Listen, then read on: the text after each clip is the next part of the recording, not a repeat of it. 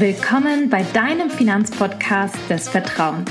Ich bin Hava, Finanzberaterin und Bloggerin und nehme dich beim Thema Finanzen und Versicherungen an die Hand, sodass du entspannt in deine finanziell freie Zukunft blicken kannst. Und herzlich willkommen zu einer neuen Podcast-Folge. Leider muss ich immer wieder feststellen, dass viele Menschen in Deutschland unser Rentensystem überhaupt nicht kennen oder noch nicht so richtig durchleuchtet haben. Klar, die Rente ist ein heiß diskutiertes Thema und die staatliche Rente wird vor allem für die jüngeren Generationen später im Alter leider nicht ausreichen. So viel steht auf jeden Fall fest.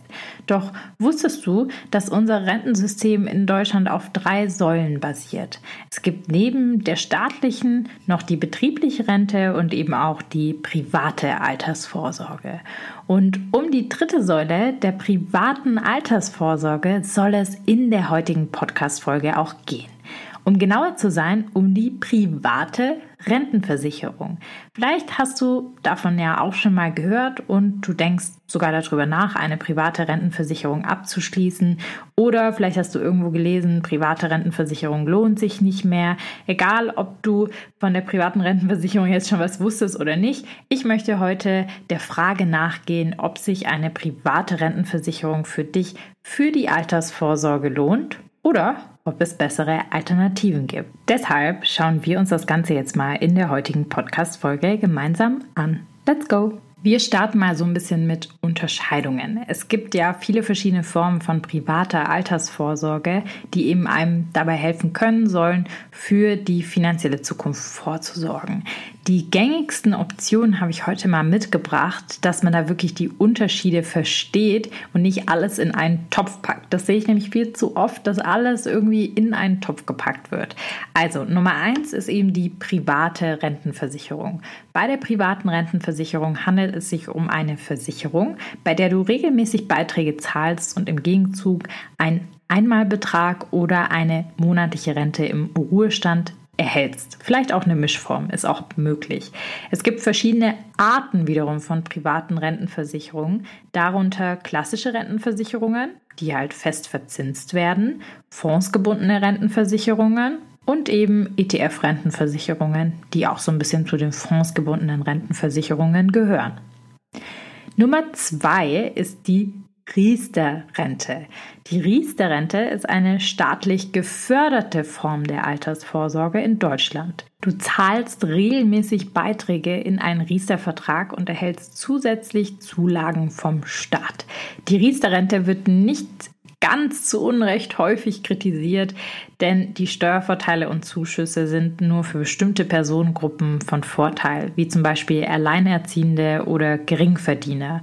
Für andere Gruppen macht das eher weniger Sinn. Die Verträge sind recht teuer und unflexibel, lohnen sich kaum mehr. In den Show Notes findest du den Link zu einem Blogartikel und auch zu einem Podcast, in dem ich über die Riester-Rente genauer gesprochen habe, sie auch nochmal genauer beschreibe und wo du auch einfach nochmal nachlesen, nachhören kannst, weil ich jetzt in dieser Podcast-Folge einfach nicht so tief in dieses Thema einsteigen werde. Was ganz wichtig ist, so erstes Learning mal hier draus, eine ETF-Rentenversicherung ist nicht automatisch eine ETF-Riester-Rentenversicherung.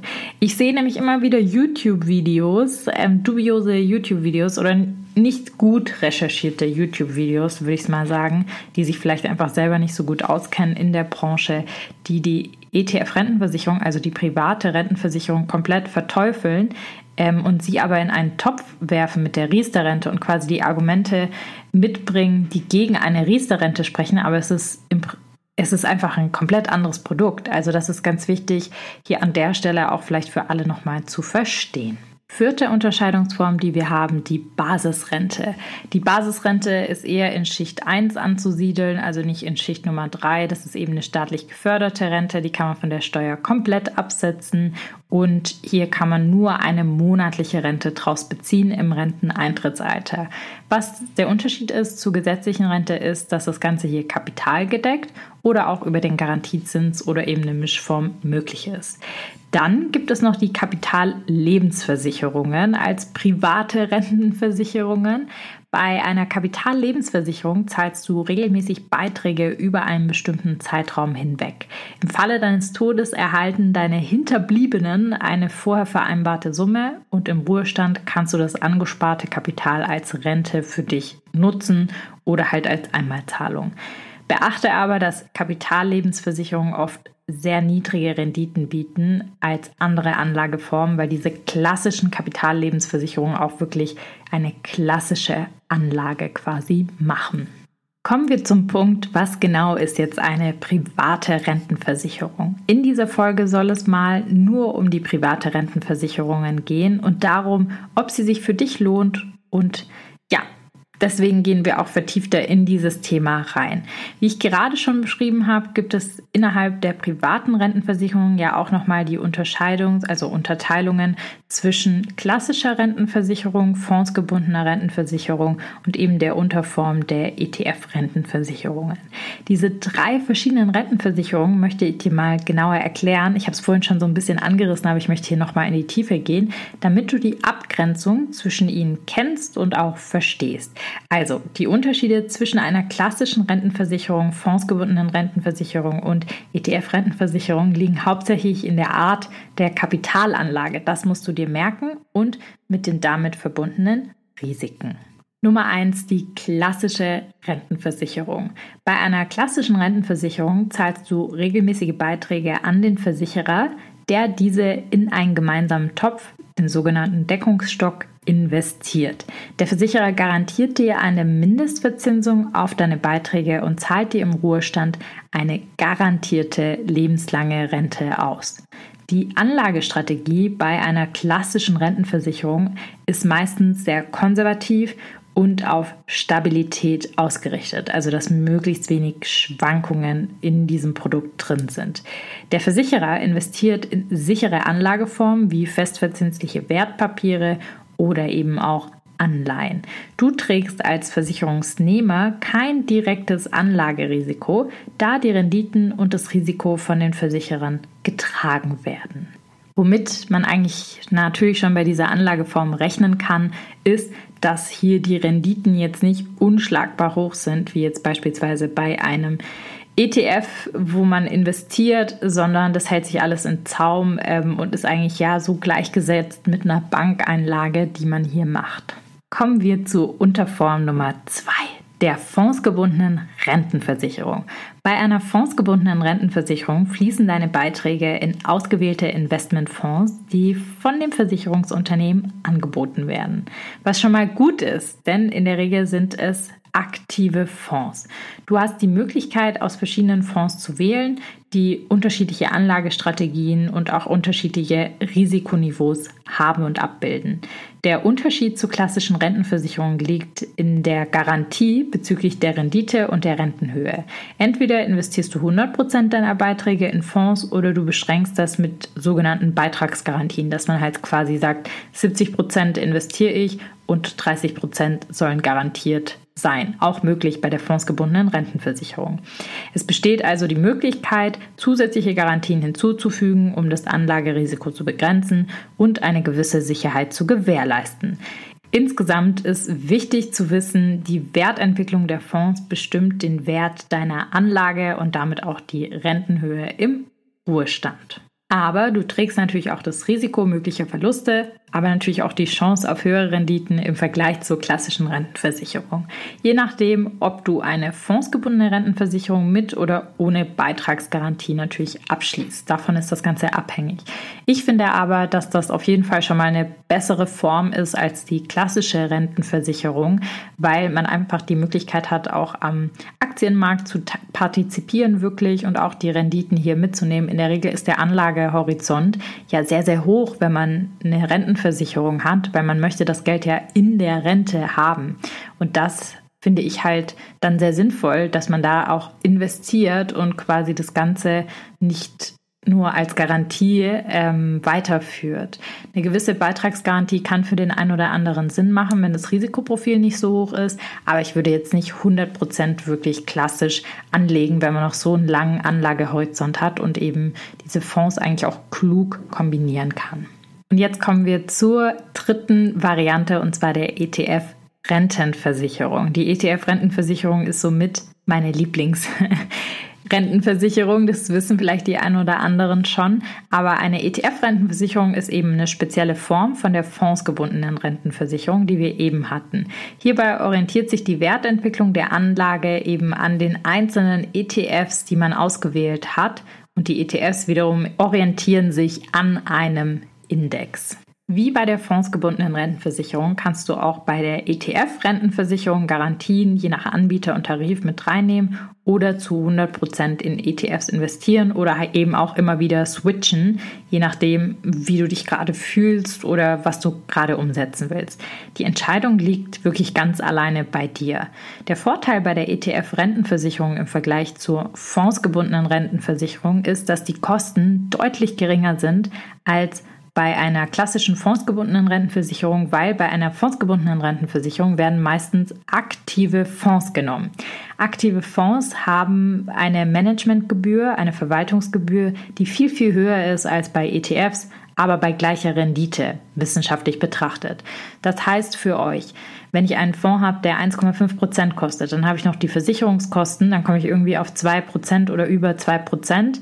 Bei ETFs ist das anders. Wenn ich einen ETF habe, dann sind die Kosten irgendwie bei 0,3 Prozent, sagen wir mal. Und dann habe ich noch die Kosten des Versicherungsmantels, wo ich nochmal jetzt pauschal einfach mal 0,5 aufschlage, dann bin ich bei 0,8 Prozent. Und 0,8 Prozent versus über 2 Prozent Kosten ist schon ein gewaltiger Unterschied der auch auf die Rendite natürlich Einfluss hat. Weil wenn ich 6% Rendite im Schnitt jedes Jahr habe und 2% davon abgeben muss, dann bin ich bei 4%.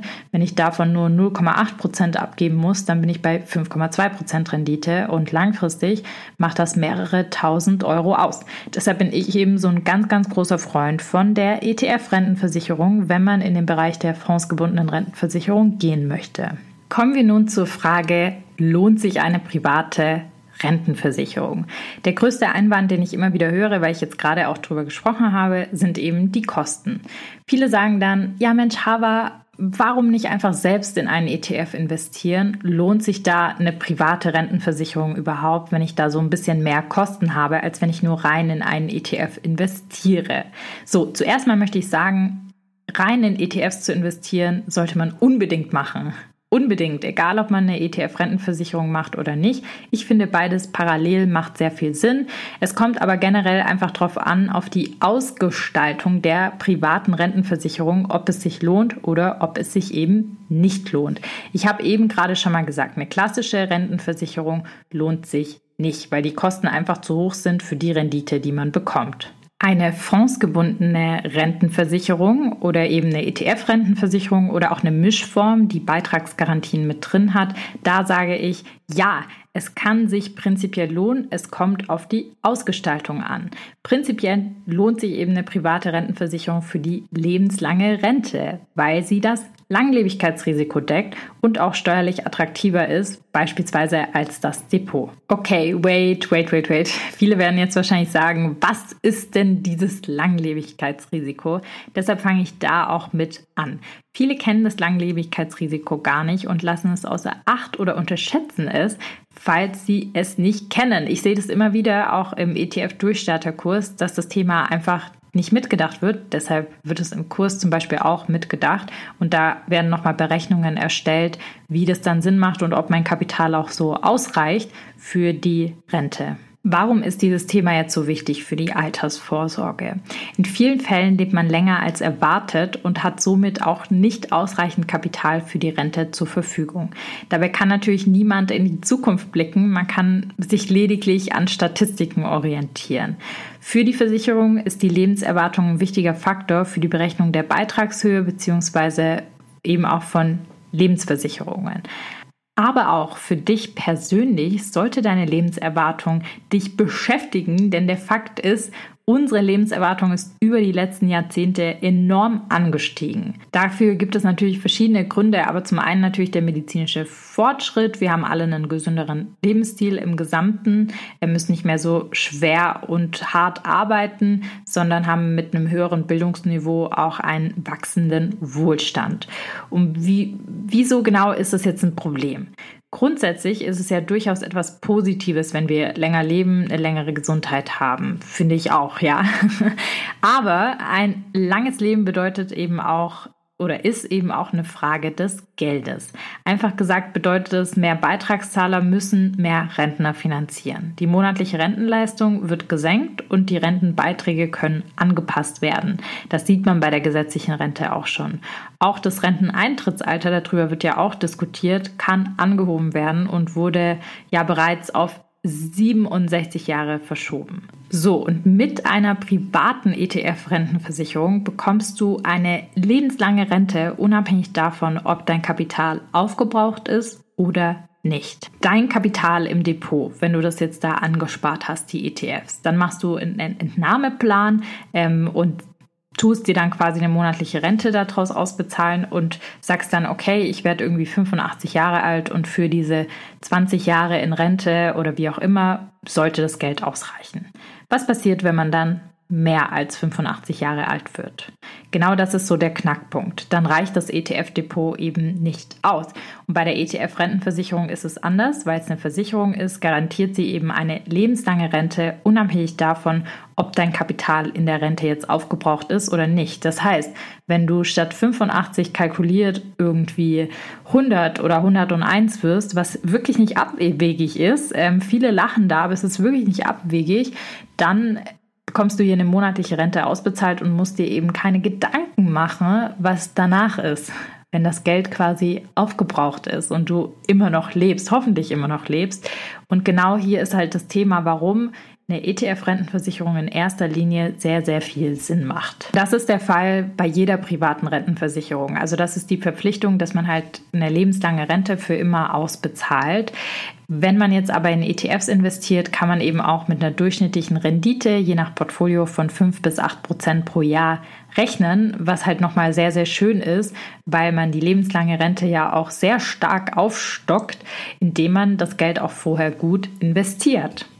Insbesondere wichtig finde ich das für ältere in Anführungsstrichen ältere Zielgruppen und, und auch junge, die vielleicht gar nicht in der Lage sind, so viel jeden Monat zurückzulegen und in ein Depot zu investieren, das eben ihnen auch eine lebenslange Rente bieten kann, sodass sie eben dieses Langlebigkeitsrisiko nicht haben. Ich habe auch mal ein Beispiel mit dabei ähm, von einer Kundin bei uns, damit ihr das Ganze ein bisschen besser greifen könnt. Also, Mia ist 1985er Jahrgang und möchte 400 Euro jeden Monat investieren, um die Altersvorsorge zu decken. Sie hat eine Rentenlücke, die sie berechnet hat, von 1500 Euro monatlich ähm, und überlegt jetzt, ob sie nur ein ETF-Depot machen soll oder ob vielleicht auch die ETF-Rentenversicherung in Kombination Sinn macht. Dafür haben wir einfach mal Szenarien gerechnet. Szenario 1 ist, wenn Sie monatlich 400 Euro eben bei 6% minus Steuern bis 67 anlegt im Depot, dann hat sie ein Kapital, was sie verrenten kann, von 292.000 Euro.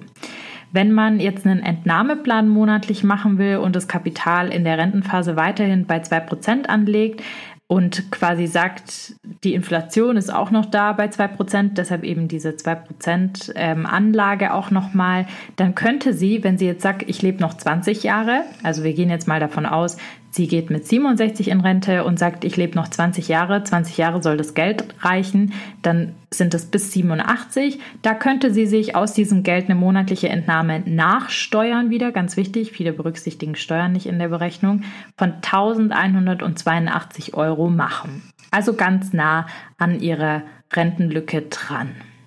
Wenn sie allerdings sagt, ich werde 30 Jahre, also ich lebe noch 30 Jahre weiter, also 67 plus 30, dass sie quasi 97 Jahre alt wird, dann wäre der Entnahmeplan, also das, was sie entnehmen könnte, nur bei 772,43 Euro monatlich nach Steuern.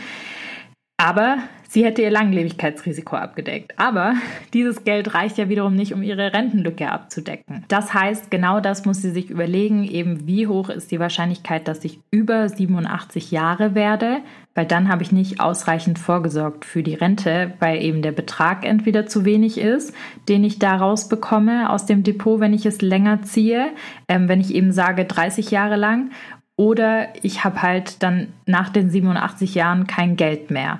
Und wenn man dieses Risiko nicht eingehen möchte oder sich davor schützen möchte, dann macht es jetzt an der Stelle Sinn, dass eben unsere Mia in dem Beispiel sagt, okay, ich muss mir überlegen, ob ich nicht doch einen Teil in die ETF-Rentenversicherung investiere und zum Beispiel sage, von meinen 400 Euro, die ich anlege, nehme ich 250 Euro, die ich in die Rentenversicherung packe, um da Sicherheit zu haben und die anderen 150 Euro packe ich ins Depot. Da habe ich dann die Flexibilität, kann das aber später auch nochmal umschiften in die Rente. Also geht auch, dass man die Zuzahlungen später macht und dann sozusagen hier wirklich eine lebenslange Rente ausbezahlt bekomme.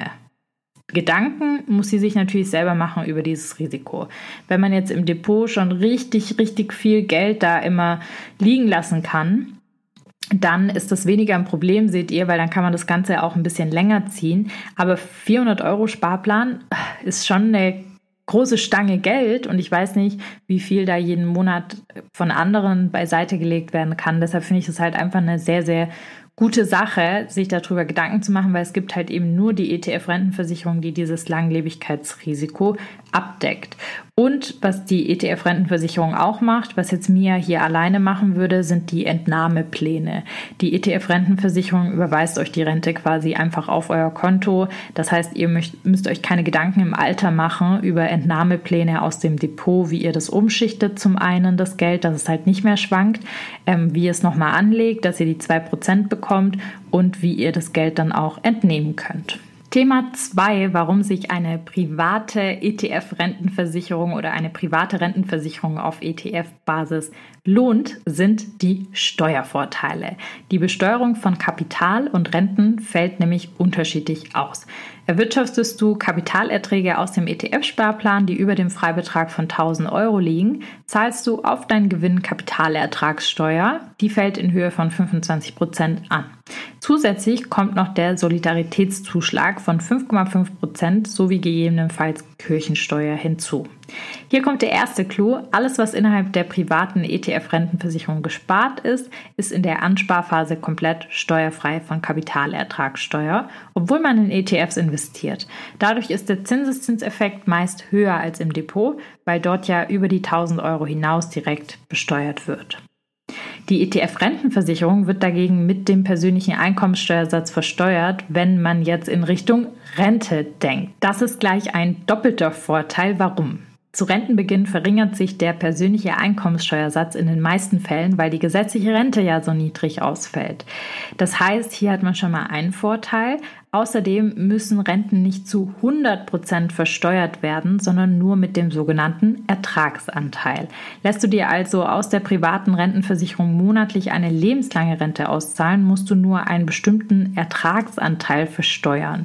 Wie hoch der Ertragsanteil ist, das hängt vom Renteneintrittsalter ab. Achtung, das gilt aber nicht für Einmalzahlungen, die werden ein bisschen anders versteuert. Also, jetzt mal ganz kurz, dass ihr ein Beispiel habt. Beispiel, du hast 50.000 Euro investiert und am Ende sind 250.000 Euro im Topf angespart. 200.000 Euro ist jetzt der Ertrag. Woraus entsteht dieser Ertrag? Der entsteht natürlich durch den Zinseszinseffekt und die Rendite, die man hier drin hat. So, und wenn ich jetzt zum Beispiel sage, wie hoch ist denn die Steuerlast? Wenn ich bei Rentenbeginn bin und sage, ich will mit 63 in Rente gehen, muss nur noch 20 Prozent vom Ertrag besteuert werden. Das heißt, von den 200.000 Euro Gewinn müsste ich 20 Prozent nehmen, mal 0,2 und dann meinen persönlichen Steuersatz. Krass, oder? Wenn ich im Depot bin, muss ich die 200.000 Euro komplett versteuern mit 25% Kapitalertragssteuer. Da gibt es keine Freibeträge oder so. Und das Ganze spitzt sich auch nochmal zu. Wenn ich mit 64 in Rente gehe, ist der Ertragsanteil bei 19%. Mit 65 und 66 ist er nur noch bei 18%. Ab 67 hat man den größten Vorteil und da ist der Ertragsanteil nur noch bei 17% Das heißt für unser Beispiel dann konkret, du versteuerst von den 200.000 Euro je nach Eintrittsalter nur zwischen 17 und 19 Prozent mit deinem persönlichen Steuersatz. Nochmal zum Vergleich, die Kapitalertragssteuern liegen bei 25% plus Solidaritätszuschlag von 5,5% und eventuell eben Kirchensteuer, wenn man noch in der Kirche ist. Für die meisten von uns ist das steuerlich also sehr attraktiv. So, falls du jetzt immer noch zweifelst, ob sich eine private Rentenversicherung für dich lohnt, also eine ETF-Rentenversicherung, dann habe ich noch was im Petto mit dabei. Ich weiß aus vielen Beratungsgesprächen und auch natürlich aus unserer Community habe ich mal ja so ein paar Punkte gesammelt, die immer wieder genannt werden, warum sich das Ganze nicht lohnt, die ich gerne so ein bisschen entkräften möchte oder wo ich einfach mal eine Diskussion oder Gedankengänge an anstoßen möchte, weil oft im Internet einfach missverständliche Informationen ja, bereitgestellt werden. Ich glaube, die Leute wissen es einfach nicht besser. Insbesondere muss ich hier auch immer sagen, ähm, nicht alle Finanzblogger sind ja alle ausgebildet im Bereich, in allen Bereichen, die es da draußen gibt, Finanzbereichen oder überhaupt in irgendeinem Finanzbereich, sodass da nicht immer alles so 100% korrekt recherchiert worden ist oder 100% korrekt gesagt wird.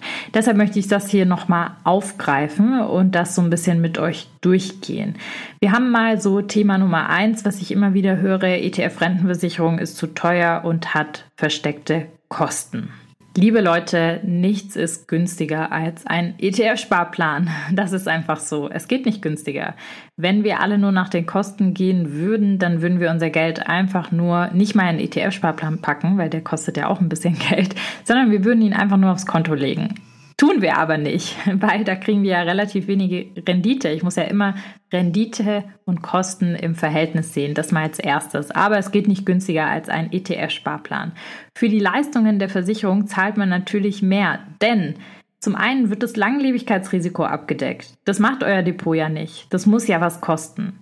Zum anderen wird ein Ablaufmanagement bei der Versicherung durchgeführt. Ablaufmanagement bedeutet, dass ich eben rechtzeitig umschichte, bevor ich in Rente gehe, dass ich mir da auch eine Rente entnehmen kann, die nicht mehr schwankt. Es gibt verschiedene Ablaufmanagements, die man machen kann.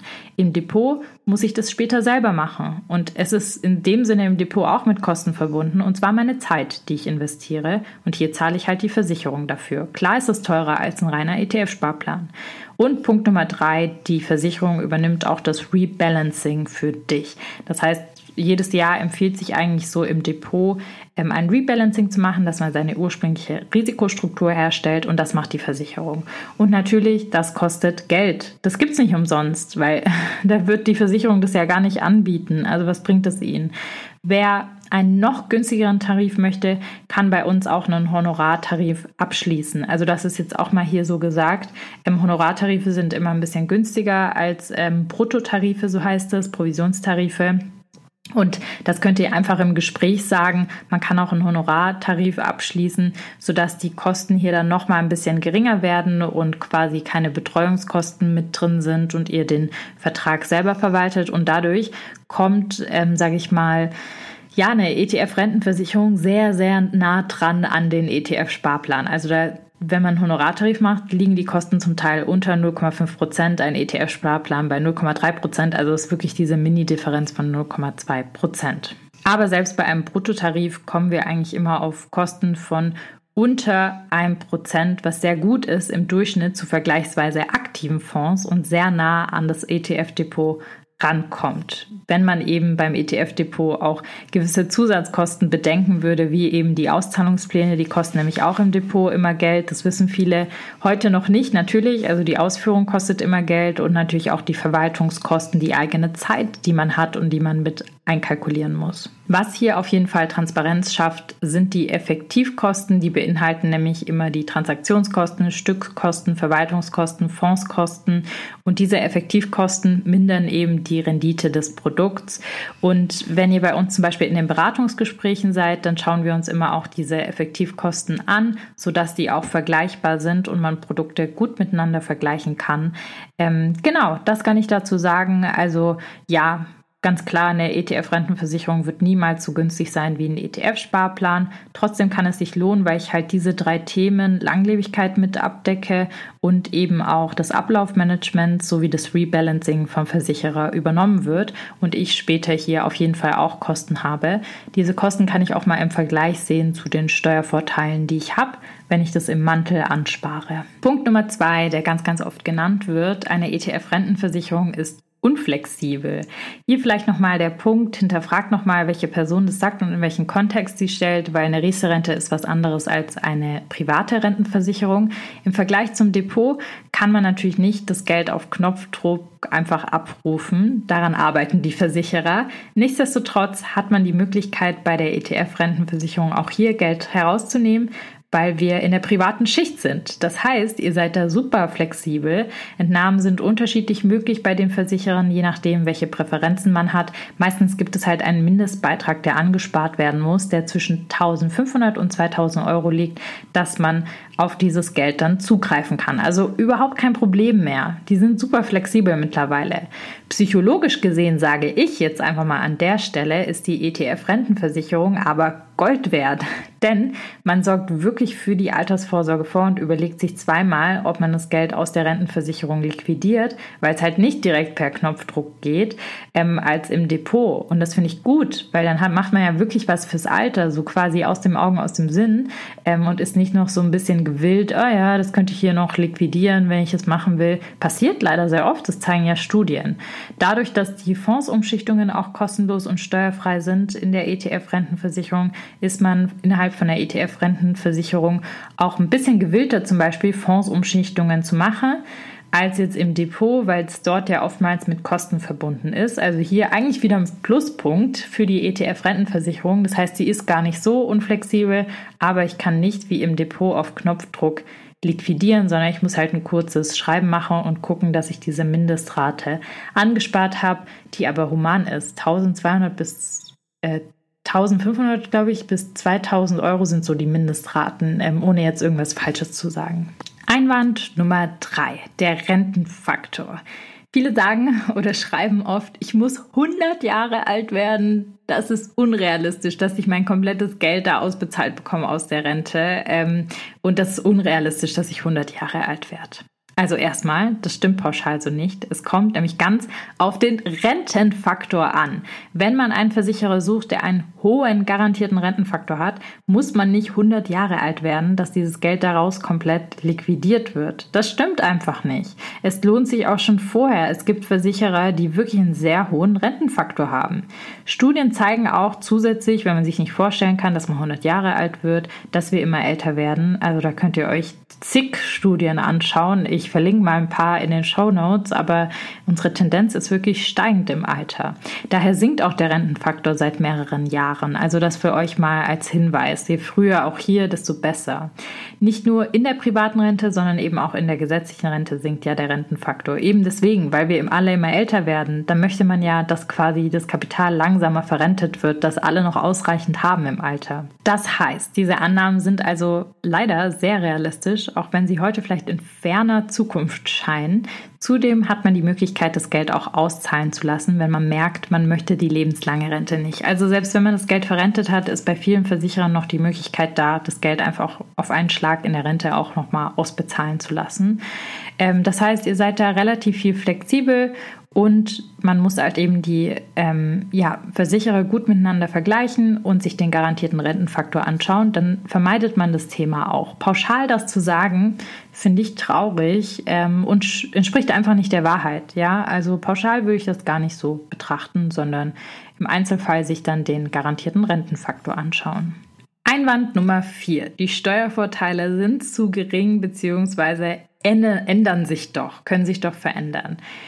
Also, ich finde, nochmal kurz wiederholt, so das Thema Steuern, wenn du quasi faktisch auf das Thema schaust und das wirklich für die Rente machst, ähm, dann ist es so, dass du ab 62 nur noch 50 Prozent vom Gewinn quasi versteuern musst, wenn du die Einmalzahlung nimmst. Du hast keine Kapitalertragssteuer, die man bezahlt während der Ansparphase. Was auch ganz interessant ist, im Todesfall kann das Vertragsvermögen kapitalertragssteuerfrei quasi an die Erben ausgezahlt werden, wenn man eine gute VN-VP-Konstellation hat, sage ich das mal. Also sowas ähm, im Beratungsgespräch auch gerne mal ansprechen. Das ist aber hier auf jeden Fall möglich, anders als im Depot. Und wird die ETF-Basisrente gewählt, können in der Ansparphase die Sparbeträge vollständig abgesetzt werden. Wir sind jetzt aber hier in der privaten Rente, deshalb würde ich das mal ausklammern. Zum Thema, das kann sich doch alles ändern, bis ich in Rente gehe. Ja, das kann sich alles ändern. Also Kapitalertragssteuer kann sich aber auch ändern. Beides kann sich ändern, sowohl fürs Depot als auch für die ETF-Rentenversicherung. Aber meine Meinung hierzu, warum sollte der Staat unbedingt die Rente, die sowieso in Gefahr ist, für uns alle nochmal privat unvorteilhafter besteuern? Also das wäre doch Nonsens. Wir müssen privat vorsorgen, sonst haben wir ein staatliches Problem und die Sozialhilfeempfänger oder die Zahl der Sozialhilfeempfänger würde ja steigen. Deshalb denke ich, dass sich hier nichts verändern wird. Ganz im Gegenteil, ich glaube, dass das sogar der Fall sein wird, dass es hier noch mehr Steuererleichterungen in der Zukunft geben wird. Warum? Weil halt einfach die ETF-Rentenversicherung nochmal ein Konstrukt ist, was halt den Staat mehr schützt als das Depot vor Sozialhilfeempfängern. Also ist einfach so, also vor Belastung des Staates, weil man hier halt die Rente lebenslang monatlich ausbezahlt bekommt und hier ja die größten Steuervorteile bekommt, machen die ja mit Absicht, dass man halt eben nicht in die Gefahr dieses Langlebigkeitsrisiko kommt. Wenn ich das Depot zu stark steuerlich bezuschussen würde, dann würden das sicherlich wieder Leute sehr schnell aufwenden für im Hier und Heute, vielleicht nach 10, 20 Jahren und halt nicht für die Altersvorsorge und wirklich als Rente sich ausbezahlen lassen. Weil das ist ja das, was wir brauchen und was der Staat braucht, dass man das als Rente ausbezahlt bekommt, dass man nicht ähm, das auf einem Batzen ausbezahlt bekommt, sich einen Porsche kauft irgendwie, eine 1000 Weltreisen macht und dann ist man 85 und merkt, ach Mensch, ich glaube, ich lebe noch mal 10, 20 Jahre und dann Sozialhilfe empfängt, ähm, ja, dann den Porsche vielleicht verkauft, aber die Weltreisen kann man ja nicht mehr zurückgeben an den Staat. Also ich hoffe, ihr wisst, was ich damit meine und was die Gedankengänge hier sind. Deshalb glaube ich nicht, dass diese Steuervorteile angepasst werden, sondern dass sie noch in der Zukunft so bestehen werden. So, jetzt habe ich wieder ganz, ganz viel gequatscht, aber meiner Meinung nach sprechen einfach sehr viele Fakten für eine private Rentenversicherung in Form eben von einer ETF-Rentenversicherung. Du bekommst eine lebenslange Rente ausgezahlt, egal wie viel Kapital du schon quasi verbraucht hast und wie alt du wirst. Du profitierst von den Steuervorteilen. Du musst dich um keine zeitaufwendige und teure Umschichtung deiner Anlageprodukten kümmern wie eben im Ablaufmanagement und das Rebalancing musst du auch nicht selbst machen. Und ganz wichtig, du hast eine solide und renditestarke Altersvorsorge und kannst dich gelassen auf deine Rente freuen. Das wollen wir doch alle. Sich einfach gelassen auf die Rente freuen können. Wenn du dich jetzt für eine ETF-Rentenversicherung interessieren solltest und das Thema gerne für dich auch umsetzen möchtest, dann kann ich dir nur empfehlen, zu uns in die Beratung zu kommen. Mach einfach einen kostenlosen Ersttermin aus. Hier in den Show Notes packe ich das nochmal rein, einfach auf unsere Webseite auch. Kalender sind gepflegt, es findet digital statt, das heißt, es ist von überall aus in Deutschland möglich. Und wenn dir das Gespräch gefallen hat, dann kann man hier auch nochmal den persönlichen Bedarf ermitteln, also Thema Rentenlücke und auf dich eine zugeschnittene ETF-Rentenversicherung finden und schaut sich verschiedene Anbieter auch gemeinsam an mit unserem Beraterinnen-Team und kann dann für sich so ein bisschen entscheiden und versteht auch, wo die Unterschiede sind zwischen den einzelnen Tarifen. Danach kannst du dich auf jeden Fall zurücklehnen und dich sorgenfrei auf deine Rente freuen. Wie gesagt, nochmal zum Abschluss. Für mich macht die Kombination eben insbesondere, wenn man jung ist, aus ETF-Sparplan und ETF-Rentenversicherung sehr viel Sinn. Was es bei dem Thema nicht gibt, ist ein klares Nein oder Ja, sondern eben viele Ebenen dazwischen, wo man selbst entscheiden muss, welche Risiken kann und möchte ich im Alter tragen und von welchen Vorteilen möchte ich vielleicht profitieren, von welchen vielleicht nicht, beziehungsweise was ist mir persönlich auch besonders wichtig für meine Altersvorsorge. Nur auf den Preis zu achten, das möchte ich nochmal sagen, bringt da nicht viel. Sonst müssten wir ja alle nur noch unser Geld auf ein Konto ohne Gebühren packen. Und das machen wir auch nicht, denn wir treffen ja kluge Anlageentscheidungen. Hat euch die Podcast-Folge gefallen? Wenn ja, ich freue mich sehr über eure 5-Sterne-Bewertung bei Apple Podcasts oder bei Spotify. Es motiviert mich jede Woche für euch neue Folgen zu produzieren, die ihr kostenlos abhören könnt, wo ihr wirklich gute Informationen bekommt und auch Informationen aus der Praxis. Deshalb würde ich mich sehr über eure Bewertung freuen. Ansonsten wünsche ich euch noch eine wunderschöne Woche und dann hören wir uns in der nächsten Woche.